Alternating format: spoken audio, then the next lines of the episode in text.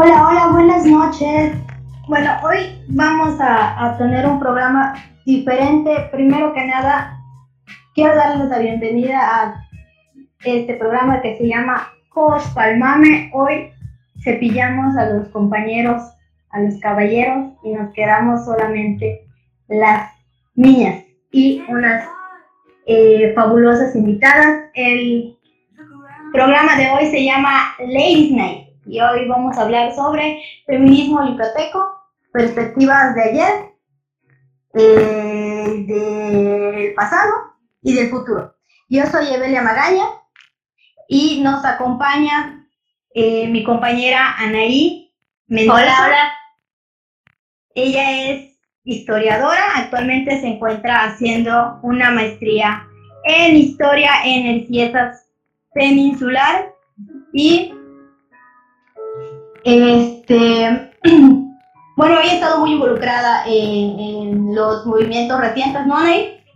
Sí, o sea, más, y, más que involucrada, me interesa mucho todo lo que tenga que ver con la justicia social y, y estas cuestiones de las relaciones, o sea, el involucramiento de la iglesia ante las decisiones de derechos humanos. Eso es sumamente importante y hay que hacer hincapié siempre en esa cuestión.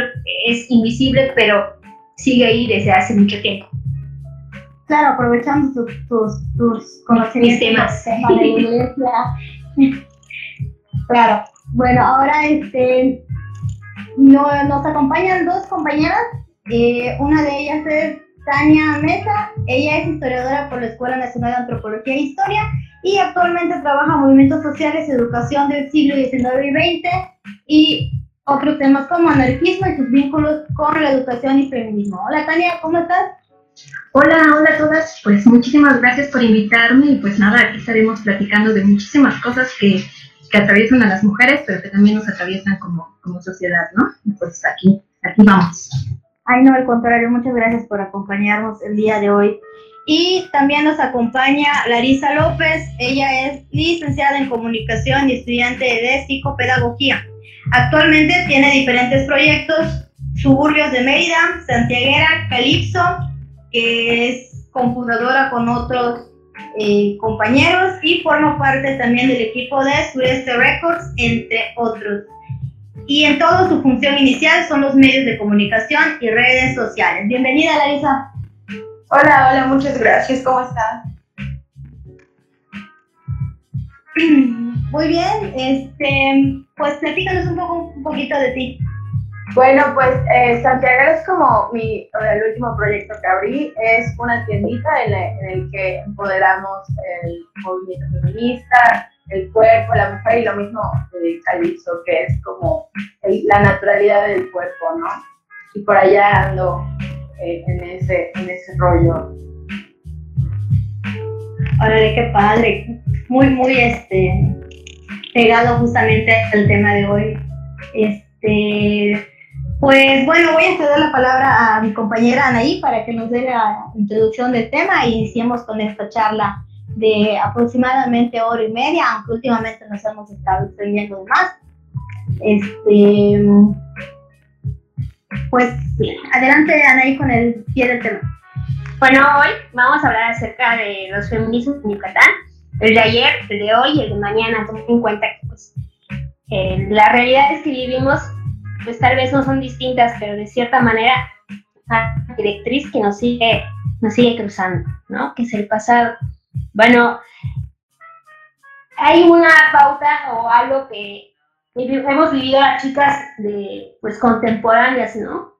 Es la represión que tuvo el movimiento las chicas de las chicas yucatecas el 25 de noviembre. Bueno, yo recuerdo que estaba en el Uber platicando con el conductor sobre el motivo de las manifestaciones feministas, ¿no?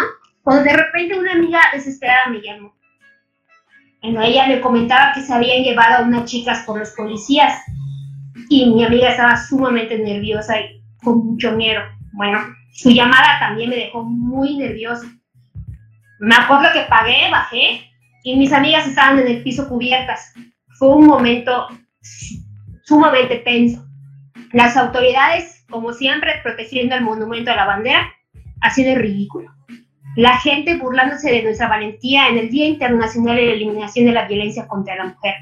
A nivel local y a nivel nacional, el feminismo es un chiste, pero a nivel internacional, las burlas contra las feministas solo exhiben la violencia sistemática contra nosotras las mujeres. Sin embargo, ¿cómo entender el feminismo? Para entender el feminismo tenemos que, válgame la redundancia, entender la construcción de lo que significa ser mujer. Pero para empezar, ¿quién o cómo se construyó este, pues nosotras, ¿no? ¿Cómo nos construimos a lo largo de la historia? En primer lugar, está esta idea europea medieval de que las mujeres somos débiles, infieles, pecadoras y de escasa capacidad intelectual. ¿no? En segundo lugar está la cultura letrada, evidentemente dominada por hombres que se negaban a darle el acceso al mundo de las letras a las mujeres para frenar posibles actuaciones de desvío de la moral. De cierta manera, la ignorancia se convierte en una virtud porque se tenía la creencia que la mujer que no sabía leer ni escribir muy poco se podía comunicar con el exterior y de esta forma evitaría cometer el, adulterio, eh, perder la virtud eh, y relacionarse con los asuntos del hombre, ¿no? Y de cierta manera, al permitir o mantener en la ignorancia a la mujer, pues se daba la continuidad a la sociedad patriarcal, ¿no?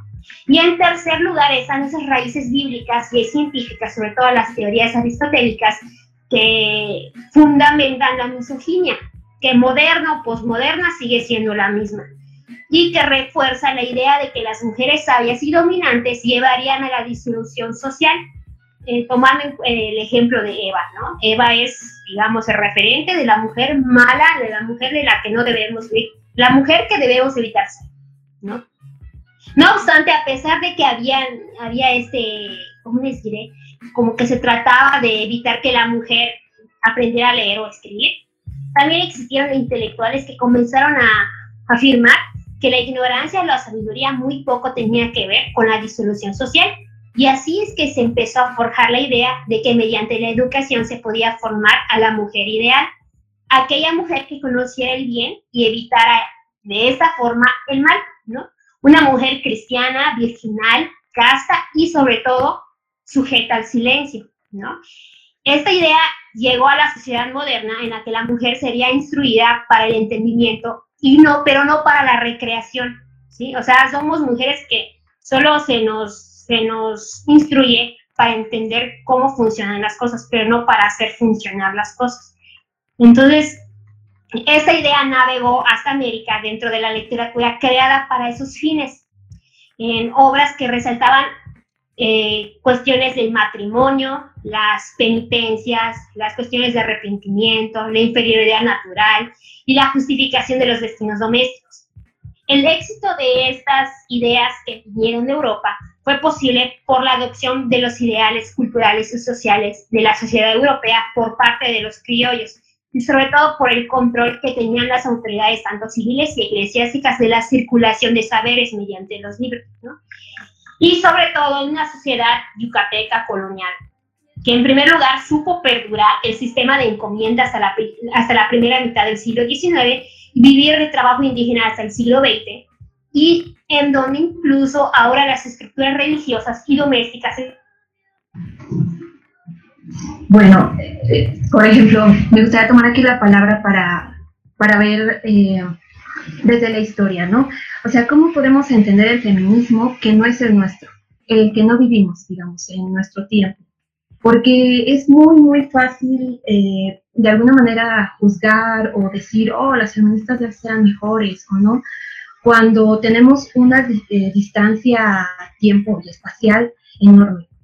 Entonces voy a tomar eh, como de, lo que nos estás contando acerca de la mujer en, las sociedades eh, antiguas, por así decirlo, que van a dar la transición a las, a las modernas, digamos, al siglo XIX, para entender cómo se va a configurar el feminismo como un movimiento social, político, cultural, y que lo vamos a traer muy marcado, o sea, esos, esas bases y esos fundamentos los vamos a traer muy, muy marcados hasta hoy en día. En especial en México, el yucateco, que, que de veras eh, es una cosa maravillosa, y bueno, eh, yo les, les iré contando como por qué, ¿no? Pero bueno, de entrada déjenme comentar eh, qué, es el feminismo, ¿no? Porque digo, siempre sale esa pregunta y se contesta con mis cosas, pero como de manera muy simple, ¿no? El feminismo es una postura política que busca la igualdad de sexos, entre los sexos, tanto en la esfera pública como privada. Este, esta justicia, digamos, es el acceso a, a la educación, a los puestos, digamos, de trabajo, laborales, a la paga laboral, son como de algunas cuestiones en las que el feminismo va a empezar a, a, darse en el siglo XIX de acuerdo al contexto que se estaba viviendo.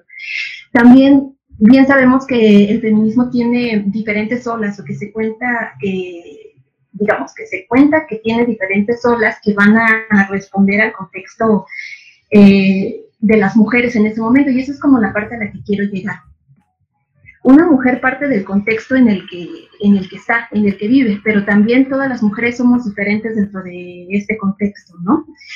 Eh, no es lo mismo decir ser una mujer trabajadora del siglo XIX que ser una mujer eh, trabajadora hoy en día, aunque hay rasgos que nos siguen como eh, hundiendo, ¿no?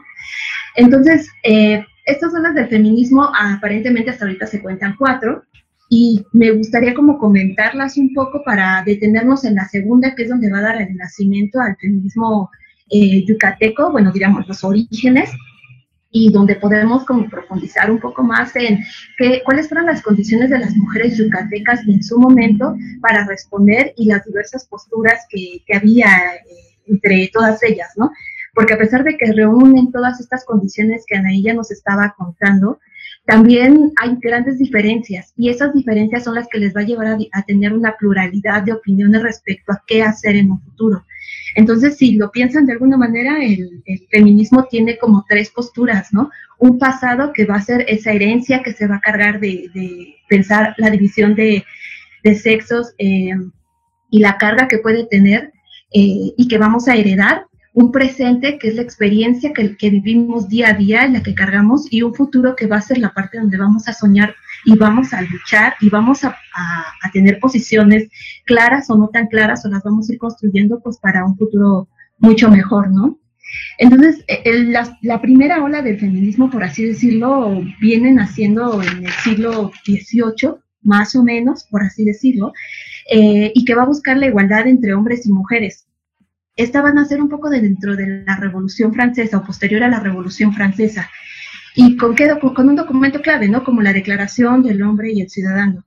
Es decir, eh, se buscan derechos sociales, más bien derechos políticos, que van a evolucionar un poco a los sociales, para todos los hombres y ciudadanos. Pero hay que remarcar esta parte, ¿no? Hombres. No, la mujer no entra en este círculo.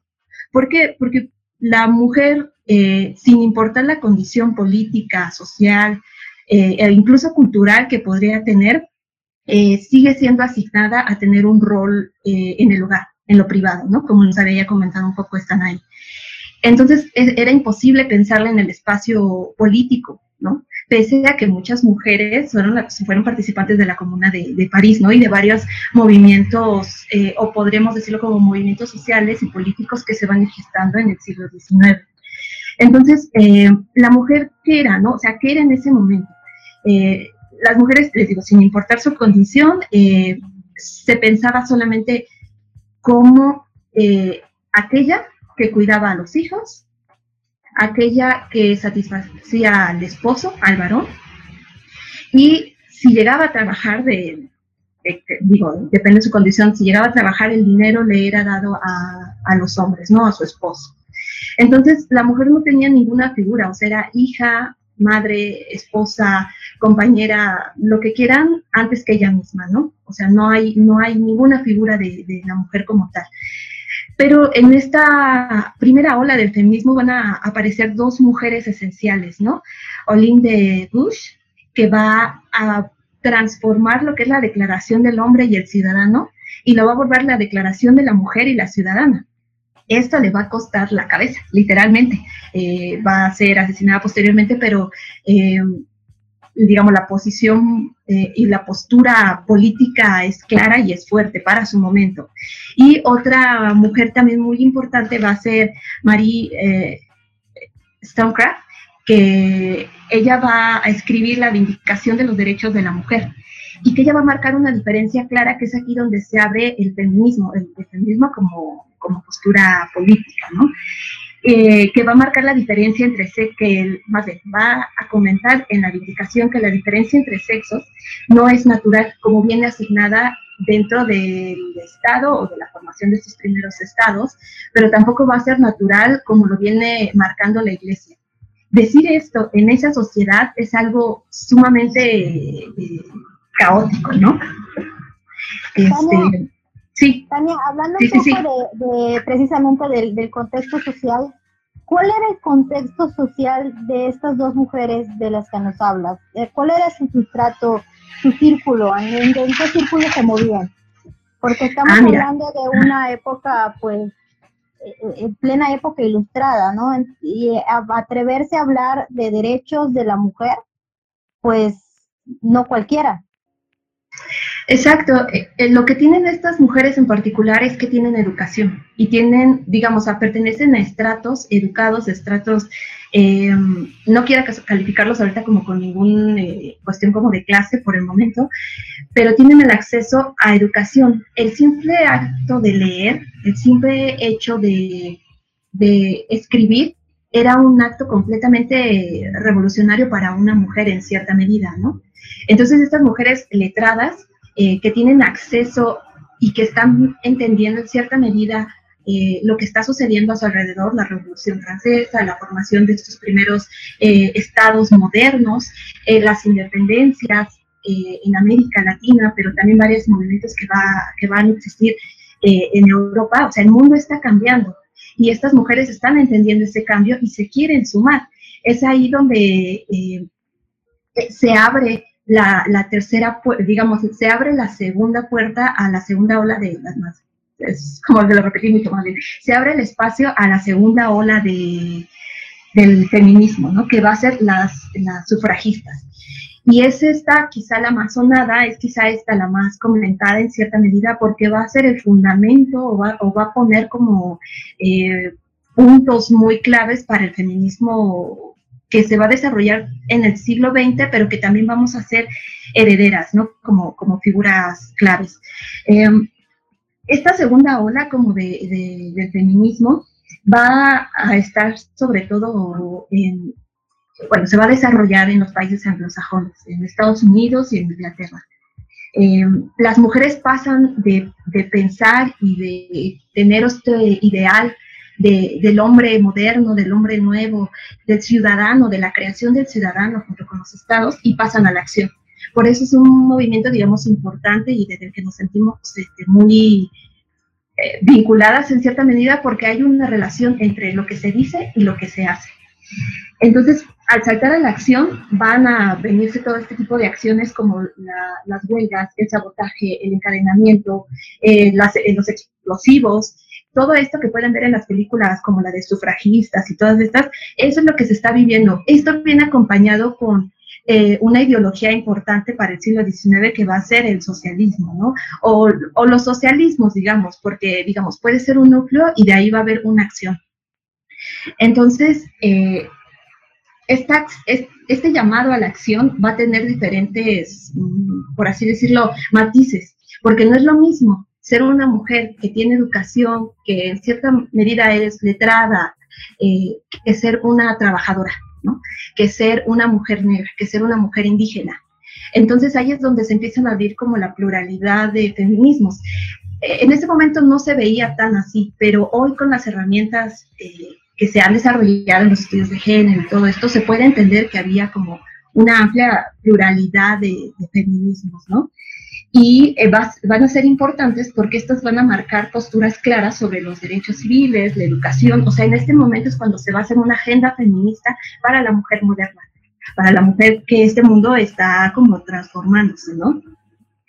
Una de las mujeres más importantes y que no quiero como dejar de mencionarlo porque tiene que ver con las yucatecas son las mujeres estadounidenses. ¿Por qué? Las mujeres estadounidenses que habían participado en las guerras de, independencia eh, se van a reunir eh, y se van a, digamos, van a empezar estas asociaciones que también son muy comunes en el siglo XIX y que son muy importantes eh, para pedir por los derechos de los esclavos. Sin embargo, estas mujeres van a ser, ¿sí? Bueno, estas mujeres van a ser ignoradas en cierta, en cierta medida y eso les va a provocar un sentimiento de, cansancio en cierta medida, ¿no? Y se van a, se van a organizar para crear, eh, les digo, estas posturas como más claras que van a tener eh, cuatro fundamentos. Eh, los derechos civiles, la igualdad educativa y el acceso al voto. ¿Y por qué digo que es importante el acceso al voto? Porque esto va a dividir dos líneas del feminismo un poco a futuro, porque va a ser, el voto nos va a abrir el espacio político para otro tipo de derechos o no tenemos la, o la educación, digamos, primero la educación para que tengamos un conocimiento pleno y con ello podamos participar y tomar mejores decisiones, ¿no? Digamos que aquí va a haber una, una ruptura muy, muy fuerte de, del feminismo y que, va, que se va a ir partiendo, digamos, se va a ir ramificando y a esta se le van a ir sumando otro tipo, otro tipo de, experiencias, ¿no? Importantes. Ahora, es, es, muy interesante el, recorrido que has estado mencionando, Tania, porque este, podemos identificar esta ruptura y estas intervenciones, digamos, de las oleadas feministas dentro de los movimientos sociales este, que ha tenido eh, ahora sí que el mundo a lo largo de la historia, ¿no? Empezando con la Revolución Francesa. No sé qué opinen las demás chicas. Bueno, yo lo que yo quería comentar es que muchas veces estas oleadas son tomadas en cuenta como un como cuestiones para validar el movimiento feminista actual, ¿no? Hay muchos comentarios que dicen, no, es que eh, las feministas de antes eran así, ¿no? Eh, las feministas de ahora no son feministas reales. O sea, siempre se utilizan esas oleadas para validar lo que ahora se están haciendo, lo que ahora están haciendo las compañeras. Pero esas oleadas tienen, digamos, digamos, una estructura histórica que las fundamenta, ¿no? O sea, las mujeres somos lo que la historia deja que nosotros seamos. Entonces, justificar el movimiento feminista de ahora mediante cuestiones del pasado, o sea, es algo que es un poco, o sea, no, no es muy válido. ¿Sí, ¿Sí me entienden? O sea, muchos dicen, no, es que las feministas de antes no hacían eso, o las feministas de antes querían igualdad, ¿no? Por ejemplo. O sea, la igualdad es algo que ahora no sí forma parte de la agenda feminista, pero hay más cuestiones que van más allá de la igualdad. No sé qué opinen, Evelia. Este, Tania, eh, perdón, Larisa, entre, entre me, hago bolas, me hago bolas. no te preocupes. Este, a mí lo que me llamó la atención eh, es lo que, lo que decía la segunda oleada, que es la oleada sufragista, es como que la más conocida y justo hay como que más temas que se tocan, incluso en los medios de comunicación. Y aquí en Yucatán es como que lo que más conocemos y lo que la gente sigue haciendo referencia, como decía nuestra compañera hace un momento, es como lo que reconocen, pero en realidad es lo que nos impulsó también, ¿no? O sea, eh, se luchó por la emancipación de la mujer para que en lugar de que nos emancipáramos a los 30 años, para los 21 años, ¿no? Y esto es lo que lograron por parte del movimiento de sufragistas en, en, Yucatán, ¿no? Y, en el resto del país. Entonces, como interesante nombrarlo porque hay como, como varias etapas y varias oleadas, ¿no? Y, y conocen unas más que otras. Entonces, como reconocerlos y saber que no son, o sea, no son solo ellas o no solo fueron ellas, sino gracias a ellas también nosotros estamos inspiradas y queremos hacer más cosas.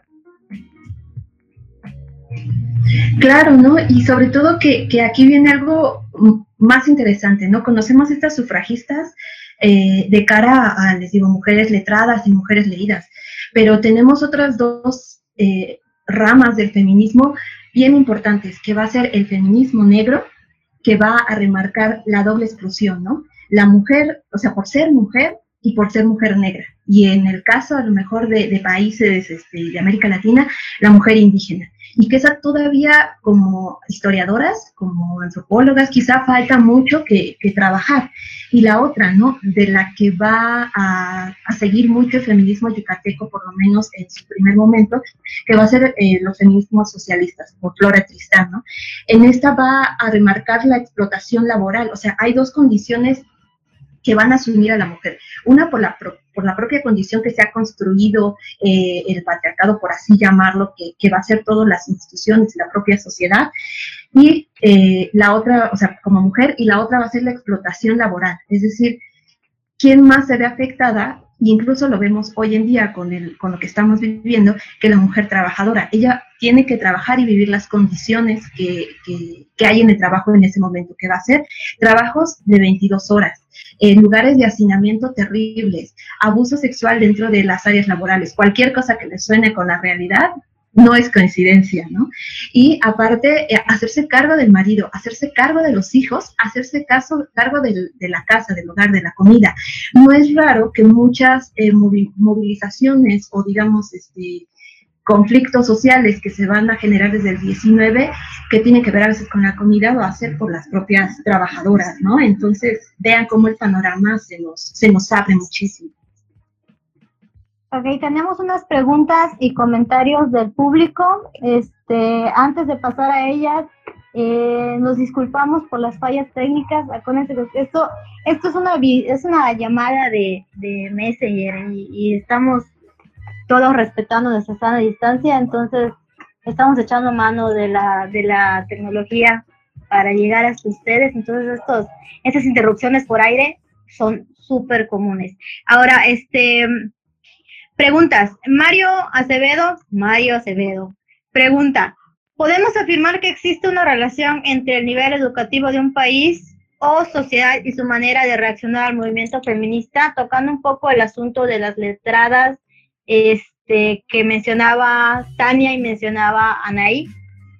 ¿Quién se avienta a responderle bueno, yo, yo podría decir que, por ejemplo, en, las cuestiones de educación, sí hay cierta desigualdad en la hora de comprender ciertos procesos, ¿no? O sea, el, inclusive el hecho de hablar bien, que muchos de nosotros aún no hablamos bien el español, pero eso tiene una, tiene una, eh, digamos, una explicación histórica, ¿no? Antes había escuelas de primeras letras, pero las, las escuelas de primeras letras, a diferencia de, las, eh, de los seminarios conciliares o de las universidades, pues las escuelas de primeras letras ahí se les enseñaba cuestiones de doctrina, cuestiones de saber escribir para poder leer, y, pero leer cuestiones del catecismo. Y no era una cuestión de aprender o, no, era una escuela diferente a lo que es el seminario conciliar, donde se formaban los criollos. Entonces, a partir de esas diferencias entre primeras letras y las universidades de los criollos, hay muchas diferencias. Desde ahí sí se puede haber, hablar de cierta desigualdad, pero también habían esas escuelas, si no me equivoco, que er, eran conocidas como amigas. Allí se les enseñaban a las, pues, digamos, a, a las mujeres originarias a tejer, a, cuestiones de su género, ¿no? Pues no era una cuestión de que se les enseñara a, o sea, no, y siento que esa cuestión todavía está por, digamos, por resolverse, ¿no? Sería muy aventurado, pues decir que sí hay una cierta, una cierta relación entre la educación y, la forma de, de pensar, pero más bien lo que sí articula o lo que sí interviene en esas cuestiones es, el, es la religión, es la religión cristiana. Ahí sí tiene, hay una cierta relación. Al final de cuentas, la religión termina siendo igual un, asunto de educación, o sea, ¿dónde, en, en qué credo te criaste? O sea, por ejemplo, yo no creo que mi maestra de catecismo se sienta muy orgullosa de cómo estoy hablando ahorita en relación al aborto, al matrimonio homosexual, al divorcio. o sea, no, no, la verdad es que no creo este, que, que, ella se sienta. Doña Virginia, le mando un saludo muy grande. Usted es un buen trabajo. La oveja descarriada soy yo. Este, sí, no, nos educan dentro de, esta norma, de que inclusive a la hora de expresar eh, nuestros feminismos, eh, al inicio hay como cierta pena, cierto recelo de que sí, pero no. Claro, ¿no? Y aparte también como pensarlo desde nuestra propia experiencia en nuestros contextos, ¿no? Ahorita que ustedes lo comentan, a mí me fascina mucho y mucho porque ustedes también lo comentaron en un principio sobre la marcha del 25, ¿no? Eh, yo estaba siendo de la Ciudad de México es diferente la manera en la que yo vivo el feminismo y digamos, y aquí también se vive la aceptación o no de las feministas o del movimiento feminista. La gente podrá tener eh, cualquier creencia, digamos, pero es un espacio en el que es más común ver a los movimientos, a las marchas, a los destrozos, a la exigencia, y, eso también cambia mucho la percepción de las personas. El día que terminó la marcha, yo la marcha del 25 me la pasé súper bien y la verdad disfruté mucho encontrar amigas, eh, escuchar testimonios, ver a las madres de las desaparecidas, de las mujeres asesinadas, que es muy doloroso. Créanme, es muy doloroso estar frente a ellas y ver y verlas y ver el amor que, que y el amor y el coraje que tienen hacia la situación y enseguida llego a, bueno, termino de marcha y voy viendo los mensajes y voy viendo los mensajes también de, mis amigos por allá en Yucatán y veo lo que sucedió y a mí me entró un, un, susto y un enojo y un coraje tan grande porque dije, bueno, objetos son objetos, personas son personas, ¿no? Y, y digamos, los medios de comunicación también, había un hueco ahí de, de digamos, eh, había un centralismo tan fuerte que la posición hacia el feminismo estaba como en el centro. Ah, ok, pero ¿qué pasa en los estados, no?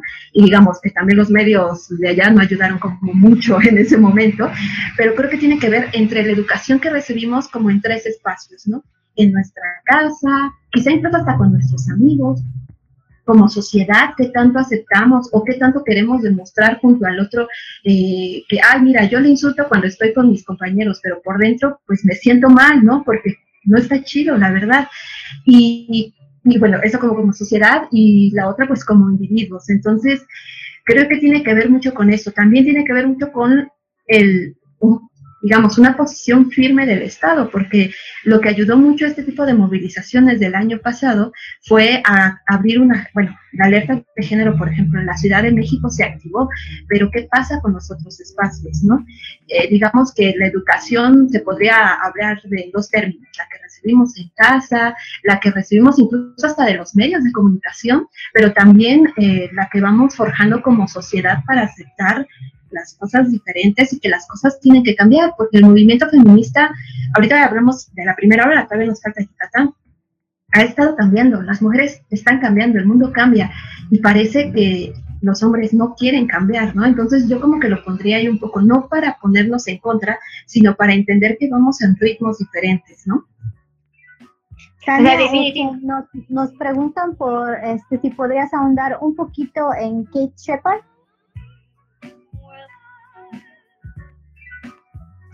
Sí, no sé si se refieran a Mary Stonecraft. No sé si sea como ella la que se refieren o, o a quién, porque este nombre como que no me... Carrie Shepard. No la tengo ahorita muy en mente, pero pues si me dan un poco ahorita como veo en dónde está, porque es que hay, tantas figuras que de repente no las puedo unir a todas y traigo como ahorita muy presentes a las yucatecas, pero a ver, si quieren aguantamos un poquito la pregunta y con gusto la, contestamos y podemos sondar más y, conectarla, ¿no? Me imagino que hablo por este Kay Shepard está metida en el rollo de las sufragistas, pero ella es, ella es neozelandesa, entonces porque estábamos estabas hablando que eh, una segunda oleada del feminismo viene precisamente con las con las anglosajonas sufragistas. Claro, entonces, mira, quizá no la pueda como ahorita tener tan presente, pero sí puedo conectar como con este esta segunda oleada. Eh, pues bueno, esta segunda oleada, como les digo, exactamente, al ser ella neozelandesa, toda, eh, digamos, va a pertenecer a este gran grupo de, de um, anglosajonas, pero eh, cada contexto y cada, bueno, anglosajonas en el gran término de estos países, aunque sean colonias todavía o sean espacios comerciales, ¿no? Todas estas lo que van a presentar también va a ser una diferencia clara en cuanto a los países latinos, ¿no? Que van a ser países eh, principalmente protestantes. Entonces, la posición de las mujeres eh, respecto a la posición política que van a tener puede variar. Otra cuestión importante es tomar en cuenta que eh, la posición socialista es importante. En este caso yo menciono como las estadounidenses porque van a ser las que van a tener más peso en, Yucatán. Pero eh, la cuestión socialista y digamos los movimientos sociales que van a resurgir desde la primera internacional y en sus dos divergencias que va a ser tanto los anarquistas en sus diferentes líneas y diferencias como los socialistas eh, digamos los socialistas eh, del guiño de Marx van a presentar diferentes posturas ah, para hacer política. Entonces cada, digamos, las mujeres que se van a sumar en estos movimientos o a estas manifestaciones, lo que van a poner muy en claro es esto, ¿no? Para las mujeres queremos condiciones de, igualdad, pero sobre todo también estamos buscando condiciones de igualdad en cuanto a, las mujeres trabajadoras que tengan el mismo eh, eh, que ganan lo mismo, ellas trabajaban dos horas menos que los hombres por tener que cuidar a los niños. Eh, también eh, no se va a presentar como, digamos, lo del acoso, pero va a ser algo como muy presente y, digamos, cada, cada grupo feminista va a presentar nociones de acuerdo a lo que va a vivir regionalmente. Algunas se van a sumar a cuestiones, eh, bueno, anticolonialistas, por así decirlo, antiimperialistas, y eso va a variar como mucho en cada región. Digo, después podemos como profundizar a lo mejor en cada una de ellas porque eh, el mundo del feminismo es súper, súper amplio, ¿no? Sí, inclusive el papel que juegan las norteamericanas es, digamos, primordial o interesante para las yucatecas, porque si no me equivoco, es una enfermera norteamericana la que nos empuja o empuja a las mujeres a la, a la planificación familiar y al uso de los anticonceptivos. Sí, así es. De hecho, eh, pues mire, eh, por ejemplo, yo lo que le quería como pasar a este, en este segundo espacio, una vez que hablamos como de estas dos olas de manera general, en algún momento podemos después hablar como de manera más profunda o de casos, es que yo les preguntaría a ustedes, ¿no? ¿Cuáles son los ingredientes para crear un delicioso feminismo? O sea, ¿cuáles son? ¿Qué, qué se les ocurriría a ustedes? Pues en primer lugar, digamos, cuestionar eh, la vida, eh, ¿cómo se dice? La vida, no, la vida doméstica, sino que empezar desde, desde lo inmediato, ¿no? El entorno familiar, siento yo. También eh, las relaciones que llevamos con las otras mujeres. o sea, creo que hay muchas cuestiones, ¿no? No sé qué opinen las demás. Tú, tú, tú dilo, tú, tú dilo. Bueno, yo creo que en primer, en, primer, lugar creo que está, o sea, hay muchos ámbitos en los que nosotros nos desenvolvemos como mujeres, ¿no? O sea, nos desenvolvemos como mujeres al ser, pues, tener conciencia de que somos mujeres. Primero, en el ámbito familiar. Segundo, en el ámbito, digamos, de relaciones sociales, eh, novio, novia, amigos, amigas. Eh, después, el entorno profesional y creo que, y, algo más que ya es algo de romper paradigmas, ¿no? De cuestionar ya nuestros cimientos o nuestras, nuestras, nuestras ideologías religiosas, ¿no? Porque, por ejemplo, yo puedo ser cristiano, puedo ser católica, pero soy consciente de mi papel histórico como mujer. Sí, muchas veces la, no digo que la religión católica sea, digamos, solo una, porque inclusive hay, hay eh, asociaciones católicas que son modernas, ¿no? Por ejemplo, están estas mujeres, ¿cómo se llaman? Católicas de México, que es un catolicismo ilustrado. Son buenísimas. Muchas veces son buenísimas. Son, ellas no niegan su religión, pero buscan, digamos, esta, digamos, equilibrio entre religión, entre religión o lo tradicional y la modernidad. Entonces eso es lo chido, ¿no? Hay que también entender que la religión solo debe de regirnos a nosotros, bueno, a nosotros mismos, pero eso no tiene que ver que nosotros mismos, o sea, nosotros tengamos obligación o tengamos, digamos, esta, esta idea de cambiar al otro, de que el otro se sujete a nuestras mismas normas eh, religiosas, ¿no? Que muchas veces eso pasa y muchas veces yo como, por ejemplo, docente, he tenido muchos problemas con esas cuestiones, ¿no? Porque hay alumnos que todavía, y eso lo refuerza, les refuerza desde sus casas, ¿no? Hay alumnos que todavía no logran separar entre cuestiones o leyes religiosas y cuestiones ya de la sociedad. Entonces es muy complicado porque es algo que se les refuerza en su casa y sábado y domingo se les refuerza en sus, en sus templos. Eso es algo muy complicado. Entonces ahí el feminismo, nosotras las maestras sobre todo tienen un papel importante a la hora de definir cómo sería un feminismo a la yucateca, ¿no? Claro, ¿no? Y, y, cuál es el, por cierto, sí, las maestras van a ser elementales para cualquier feminismo, las maestras van a ser y son hoy día elementales.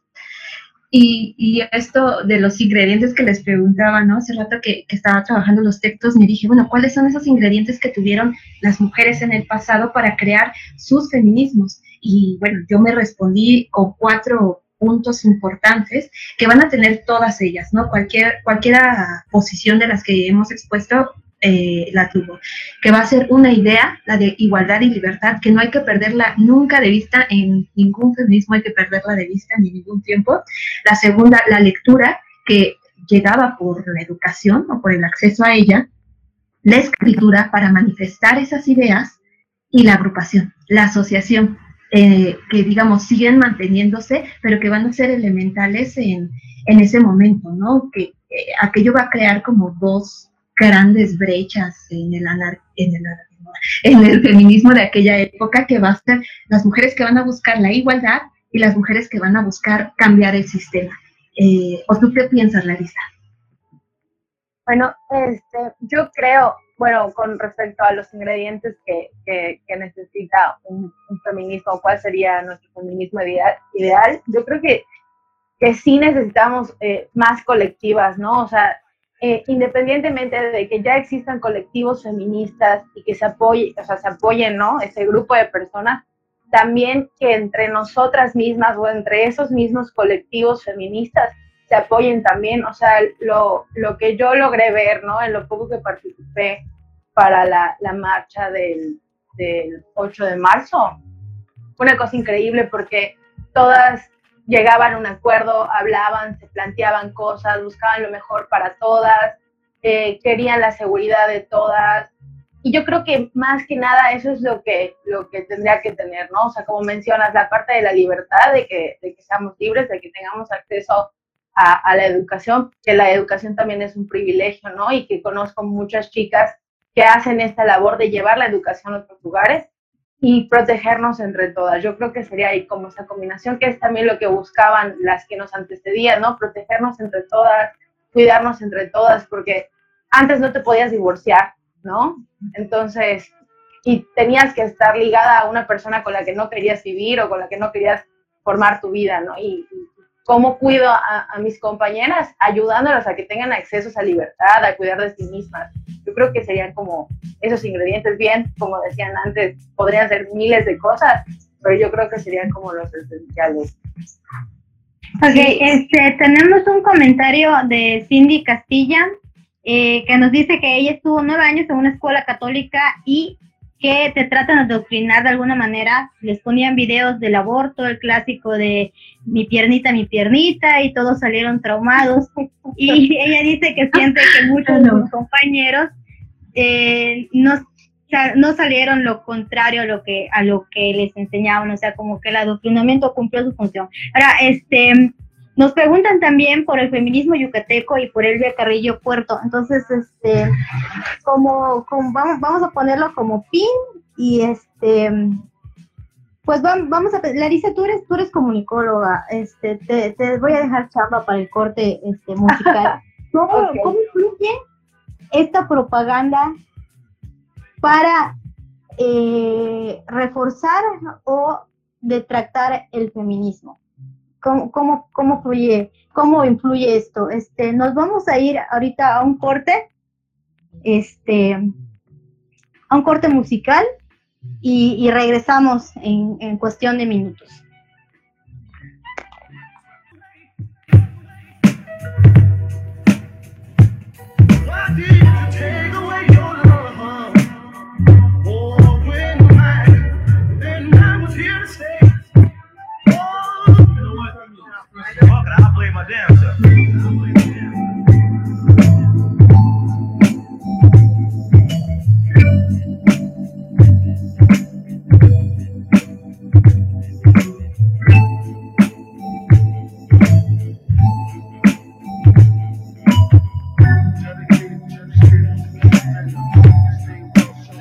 Hola.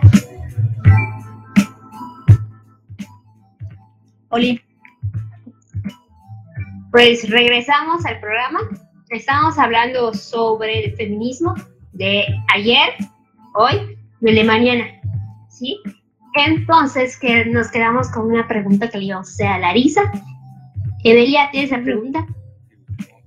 Este, sí, bueno, me preguntaron que cómo ha influido, ¿no? O sea, los medios de comunicación en el feminismo, eh, o cómo influyó en ese momento. Bueno, antes de que tuviéramos la cantidad de medios de comunicación masivos que tenemos en este momento, pues obviamente no, teníamos acceso a este tipo de tecnología y lo que hacían, bueno, antes eh, las mujeres se reunían, hacían clubes, de hecho acá estoy hablando del caso de Yucatán, no recuerdo si fue en 1915 o un poquito antes, este, pero antes de que se convocara el primer congreso feminista, este, Elvia Carrillo con otras compañeras, creo que era Ana Torres, si no me equivoco, si me equivoco, por favor, este, y entre otras se juntaban eh, como a organizar y qué, iba, qué era lo que iban a exigir. Entonces lo que ellas hacían eran propagandas, hacían folletos con información, eh, y también eh, como que compartían de esta manera lo que ellas querían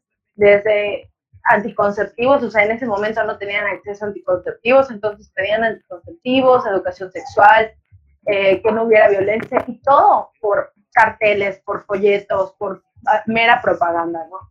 Y después Rita Stina hace su escuela, que era la Siempre Viva, y luego saca su periódico con el mismo nombre. Y esta era la manera en la que difundía la información feminista, ¿no? O sea, no teníamos el acceso ni el alcance que teníamos en este momento, pero incluso en la manera en la que se reunían permitía alcanzar a, muchas más mujeres, ¿no? También hacía la chamba de ir Elvia Carrillo, ¿no? Que, que apoyó mucho a su hermano en sus campañas. Ella se dedicaba a, a darle información a las mujeres campesinas y que no tenían acceso a la información. Obviamente, pues como mencionábamos antes, ellas, eh, estas personas eran personas letradas que tuvieron acceso a la educación y a la información. Entonces, ellas tomaron la labor también de, de compartir la información, de llevar esta información a comunidades y únicamente por periódicos, propagandas.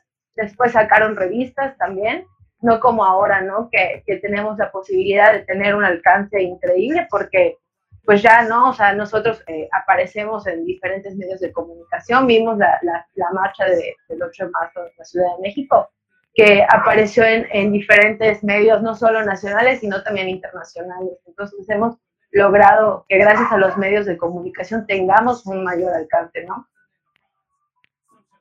Sí, pero también, pero también esos, esos medios de comunicación, de cierta manera, juegan un papel eh, contraproducente, ¿no? Porque así como vuelven global el movimiento, de cierta manera, no sé, de por sí ya es global, ¿no?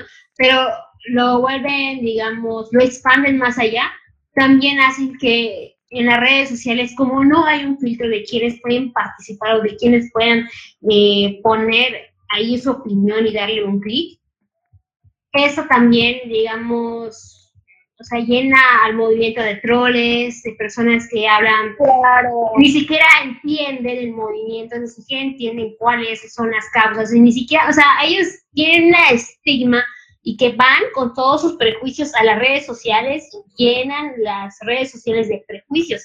Entonces, claro. también hay que luchar contra, esos prejuicios. Ajá. Y también nos, nos silencia, ¿no? Sabemos el caso de, de Elena Garro, digo, e, ella no, no era como como periodista o algo, pero tenía, eh, sus obras pues al final son algún tipo de medio de comunicación y la censuraron, o sea, la censura, la censura que hacen los medios de comunicación también para con nosotras representa mucho, ¿no? Este, y también nosotras nos hemos podido ver censuradas por los medios de comunicación. O sea, hemos logrado meternos y escabullirnos entre los medios de información, los medios de comunicación, pero, por ejemplo, aquí en Yucatán tenemos claros cuáles son los medios que tienen cierto tipo de perspectivas católicas o de alguna otra índole, en las cuales sabemos que no vamos a figurar nunca como, como feministas, o sea, no vamos a poner, poder tener un espacio al aire en sus, en sus redes o en sus medios, por justo la manera en la que piensan, ¿no? Entonces ahí como que empezamos a tener que eh, debatir si tenemos medios de comunicación aliados o si nosotras mismas tenemos que generar nuestros propios espacios. La verdad es que sí es, o sea, como dices, ¿no? Es una cuestión ahí bastante delicada porque no, no los podemos tener a todos de nuestro lado.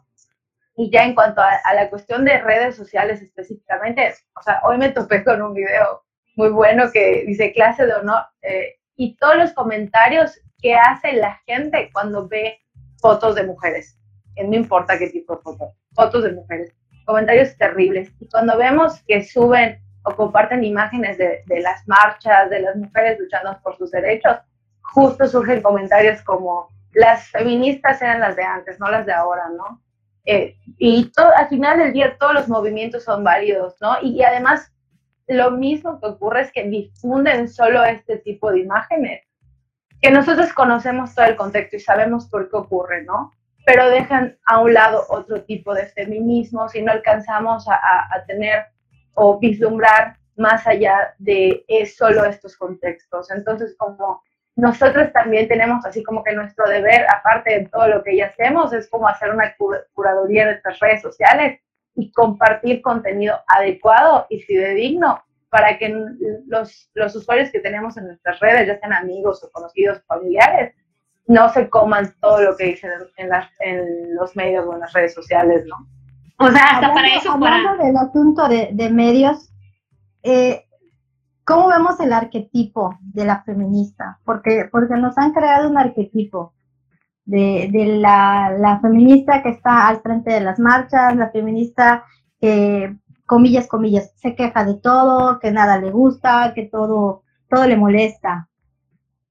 ¿Cómo, cómo ven ustedes ese arquetipo que han, han construido los medios de comunicación y que le han presentado al mundo como el, o sea, esto es una feminista, así se ve, o sea, hay una cuestión de los medios de comunicación que no es solo vender la idea de, o sea, todas las, todos los medios de comunicación, comunicación, todas las instituciones siempre van a intentar deformar una mujer ideal, ¿no? O sea, lo que es ser mujer. Pero creo que todas las que nos hemos involucrado, ya sea por medio de las marchas o por medio de nuestra propia educación en el movimiento feminista, nos damos cuenta que las mujeres son diversas. O sea, Belia puede ser una mujer feminista desde su propia perspectiva, ¿no? Por ejemplo, Belia puede decir, yo no voy a las marchas porque no tengo tiempo, porque trabajo por X, ¿no? O por ejemplo, Larisa puede decir, yo no puedo asistir a las marchas, pero yo tengo eh, este proyecto que ayuda a empoderar económicamente a las mujeres. Entonces es válido. Pero también hay esas cuestiones de, de confundir sobre todo la meritocracia con el feminismo. Y eso es algo que a mí me molesta muchísimo, porque, por ejemplo, si ven a una mujer que tiene buenas calificaciones, ah, ella sí es feminista. O si vemos a una mujer que es, eh, es astronauta, a ella sí es feminista. Claro, como, como o sea, lo que está pasando ahorita con, con lo del COVID, que dicen, ¿dónde están las feministas ahorita? Y, y, ponen fotos de enfermeras. Yo, a mí me tocó ver que varias compañeras pusieran, aquí estamos, o sea, somos las mismas, ¿no? Y es como, no, o sea, podemos ser todos, o sea, podemos ser enfermeras, podemos ser astronautas, podemos no, o sea, podemos no serlo, podemos ser cualquier otra cosa, ¿no? Pero ellos, justo lo que dices, quieren que seamos de tal o cual manera, ¿no? Sí. Yo tuve un, un, conflicto cuando eh, se volvió Emma Watson embajadora de la, de la ONU. y, y salió el rollo de He for She. A mí me gusta mucho ella, pero la, la pusieron como el ideal de feminista, ella es, obviamente es una figura pública, es más reservada, tiene otro tipo de imagen, a lo mejor la labor que ella puede hacer es desde otra perspectiva, ¿no? O sea, es como punto y aparte. Pero de alguna manera obligan al resto de las personas a pensar que así se deberían de ver todas, ¿no? O que deberían de ser de esa manera. Y tampoco se trata de eso porque todas somos distintas, como bien dices, cada quien eh, lucha desde su trinchera y como puede. Y fíjate que a mí, hace cuando fue lo del el primer movimiento feminista que fui, primera, la primera marcha que fui, que fue en, el monumento, ¿no? En la Plaza Grande, perdón. Entonces, ah, para mí fue algo digamos, súper emocionante porque nunca había, nunca había asistido a un evento así, ¿no? Entonces yo hasta lloré porque fue un, o sea, te encuentras rodeada de mujeres que, y te sientes más segura, ¿no? El caso es que al día siguiente salieron los, porque ahí se metió un señor y llevó su rosario y empezó a mostrarnos el rosario, a orar por nosotras, como si nosotras fuésemos unas pecadoras. Para que se nos salga el diablo. Ah, para que se nos salga el diablo, ¿no? Entonces me acuerdo que el día siguiente yo había dicho, ay, seguro van a em-, empezar con sus tonterías, ¿no? Todos los hombres, inclusive mujeres. Entonces, entre esos hombres que empezaron con sus tonterías eran mis tíos, ¿no? Entonces ahí mis tíos empezaron a decirme cosas y se les salió, se les salió, pero de todas maneras ya lo tenían pensado, ¿no? Entonces mis tíos empezaron a decir, uno de ellos, ¿no? Que quisiera que mis primas tuvieran mis calificaciones, pero no tuvieran mi moral. Entonces yo me quedé así, o sea, ¿qué onda, no? O sea, ¿cómo te atreves a decirle a una mujer que quieres que, que tus hijas tengan estas calificaciones, ¿no? O sea, tú sé como tu, como tu prima, ¿no? Saca buenas notas, pero no seas como ella en cuestiones de lucha de género, ¿no? O sea, ¿qué clase de mujer estás formando, no? O sea, ¿por qué meterle miedo a una niña de que puedes hacer esto, pero eso no significa que esté peleado con esto, ¿no? Pues a mí sí me ofendió porque fue una ofensa y me dio a entender que necesité un padre, o sea, porque me salí del huacán. O sea, o sea, ¿qué onda? ¿Cómo piensan las personas? Y ahí tiene que ver esta imagen, ¿no? De que las mujeres tienen que ser, tienen que sacar buenas calificaciones, pero siempre tienen que estar calladas y que nunca pueden luchar por sus derechos o por lo que ellas consideran injusto. Porque ya no hablamos de derechos, ya no hablamos de eso. O sea, si no queremos hablar de derechos, no hablemos de derechos, pero hay que hablar de las cuestiones que nos parecen justas y las cuestiones que nos parecen injustas. Y una de esas cuestiones que son totalmente injustas es el asesinato, es el, bueno, feminicidio, es el acoso callejero que todas hemos pasado, absolutamente todas. Claro, y, y si, por ejemplo, o sea, imagínate, ¿no? O sea, ahí como un ejemplo, eh, este tío, ¿no? Si, si se aprovechan de una de tus primas o las acosan, y va una de ellas, o sea, ¿crees que va a querer ir a decirle, oye, papá, me, me acosaron o me hicieron esto, se aprovecharon de mí o algo por el estilo? Es ahí, ¿no? O sea, cuando también, o sea, porque decían, ¿creen que, que la educación tenga que ver? Bueno, en cuanto al acceso a la información es una cuestión bastante diferente, pero la educación que te dan en casa, desde la parte católica hasta la parte de la empatía, yo creo que sí influye la educación más que la información, porque, eh, por ejemplo, ¿no? hay gente que no tiene acceso a la información, pero te dice, yo, o sea, yo no quiero seguir teniendo hijos con, con, mi marido y uso anticonceptivos y a mi marido no le gusta, pero yo no tengo dinero para seguir manteniendo, o sea, usan el sentido común y también usan la parte de la empatía, ¿no? Porque te dicen, ya tengo tres hijos y si tengo un cuarto, ¿cómo les voy a dar de comer a los otros? O sea, no es, es sentido común, te va llevando naturalmente hacia eso, ¿no? Y, y negar esa parte natural y de libertad, es eso que tenemos nosotros. Sí es una cuestión de educación, pero no es tanto de información. No sé si, si logro llegar como al punto de esto. La información sí la podemos tener, no todas tienen acceso, pero es que no.